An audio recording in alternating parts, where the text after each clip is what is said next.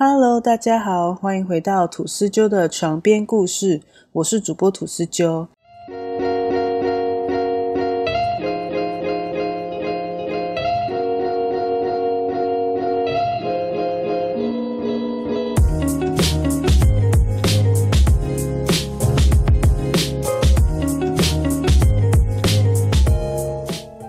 今天要跟大家聊的是一个真实发生的事件。大家还记得上一集《白雪公主》里皇后的魔镜吗？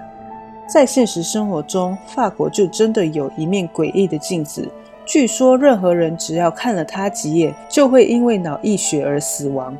这面镜子在两百五十年内已经夺走了三十八条人命，却有很长的一段时间，人们都无法找到这面镜子让人致死的原因。一九九七年，法国古玩协会还为此召开了一个新闻发布会，并邀请了各大媒体到场。而这场发布会主要就是为了警告所有喜爱收藏古董的人们，千万不要收藏一面在边框上刻有路易斯·阿尔波在一七四三年生产的镜子，因为这是一面会杀人的魔镜。据这位发言人表示，这面魔镜自它诞生至今的两百五十年内，总共杀死了三十八个人。这面镜子是一名叫做路易斯·阿尔波的法国工匠在一七四三年的时候制作的。路易斯·阿尔波是一个老工匠，做了一辈子的镜子，却在把镜子制作好的两天内被发现昏倒在工作室不省人事。而当医生赶到现场时，他已经死亡。经过鉴定，他是死于脑溢血，而路易斯·阿尔波是第一个因为这面镜子而死亡的人。他死后，这面镜子就被送到商店贩卖。之后，一名名叫做赛默的面粉经销商来到商店，为即将度过二十五岁生日的妻子挑选礼物。当他看见这面摆放在柜台最上层、做工非常精致的镜子，就毫不犹豫地掏钱将它买了下来。德赛莫在妻子吹完蜡烛以后，准备把这份神秘的礼物送给他的妻子。于是他开始慢慢的将包装纸撕开，拿出了那面雕刻的非常精致的镜子。但就在这个时候，德赛莫突然觉得很晕，妻子就扶他到床上休息。隔天早上，也就是一七四三年六月三日，德赛莫已经停止了呼吸，原因就和路易斯·阿尔波一样，死于脑溢血。伤心欲绝的妻子在德赛莫死后，不愿再睹目思人，就将德赛莫的遗物全都寄卖或者送人了，而那面镜子也从此不知所踪。过了二十二年，一名叫做阿内诺卡的三十五岁出版社编辑意外得到了这面镜子。他在巴黎街头的小摊子上看见了这面古董镜子，便将它买回家去，挂在房间的墙上。在这之后，所有人都联络不到阿内诺卡，因为阿内诺卡没有请假，也没有去上班。于是，他的老板便派人到他居住的公寓中去找他，但是他的房门紧锁，于是只好请来他的房东太太把房门打开。门被打开了以后，只见阿内诺卡倒在房间的地板上，脸上还涂着剃须膏，而法医到场鉴定的死因就跟之前两个人一样，都是脑溢血。又过了六年，一名名叫亨利的古董店老板在二手市场看见了一面古老但做工非常精美的镜子，于是用了一个很低的价钱把它买了回家，将它摆在他的古董店内。他心想，那么精美的镜子应该可以卖个好价钱。三天后的中午，亨利太太来到店里找亨利。通常这个时候，亨利都会悠闲地享受下午茶的时光。但是当亨利太太看见亨利的时候，亨利已经整个人扑倒在桌子上了，他惊慌失措地找人帮忙，把亨利送到医院急救。但就在二十分钟后，医生宣布了亨利的死亡，死因依然是脑溢血。亨利的家人因此马上把这面邪门的镜子扔掉。时间一晃又过了七十年，一名名叫尤娜的外科医生在跳蚤市场看到了这面镜子，便将它买了下来。放在书桌上。优娜的丈夫汉娜看见书桌上的镜子，对妻子说：“它看起来太陈旧了。”但优娜坚持认为它放在那里非常的适合。就在他们两人因此而起争端的时候，两人突然双双摔倒在地。家里的佣人见况，连忙将他们送往医院。可是就在去医院的途中，他们停止了呼吸，死因依然是脑溢血。经过了一连串的事件，这面刻有路易斯·阿尔波一七四三的镜子开始引起了人们的关注。在这之后，还是有陆陆续续三十多个人因为这面镜子而死去，死者的年龄从二十二岁到五十七岁不等。大部分人生前都健康状态非常良好，他们都是在得到这个镜子三天内就突然死亡，而且死亡的原因都完全一致。第三十八位死者，也就是最后一名死者，是一名名叫史密斯的博士。身为科学家的史密斯博士，想要用科学的方式揭开这面魔镜的谜团。一九九七年五月，史密斯博士用尽了各种方式。好不容易才弄来这面镜子，这面镜子一直被封在木箱中。把镜子卖给博士的原主人一再的警告博士，最好不要打开这个木箱。但史密斯博士不以为然，他迫不及待地打开木箱，小心翼翼地取出这面充满传奇的古老镜子。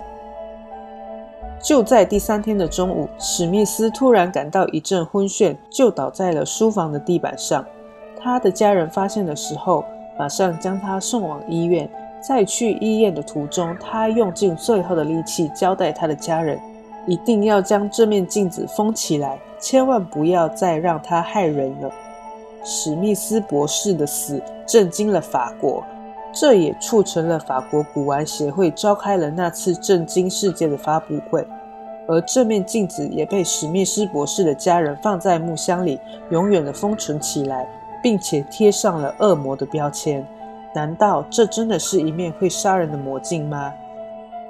俄罗斯的科学家认为，这面传说中的魔镜不仅能吸附有形的化学物质，也能吸附无形的信息能量。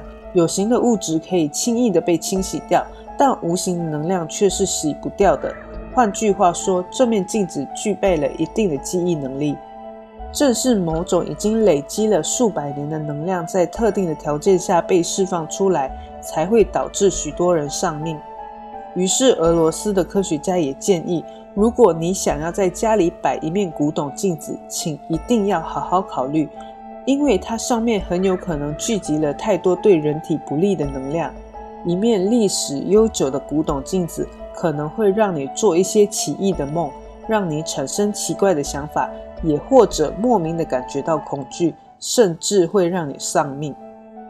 但是为什么偏偏只有在这面镜子上吸附了如此害人的能量呢？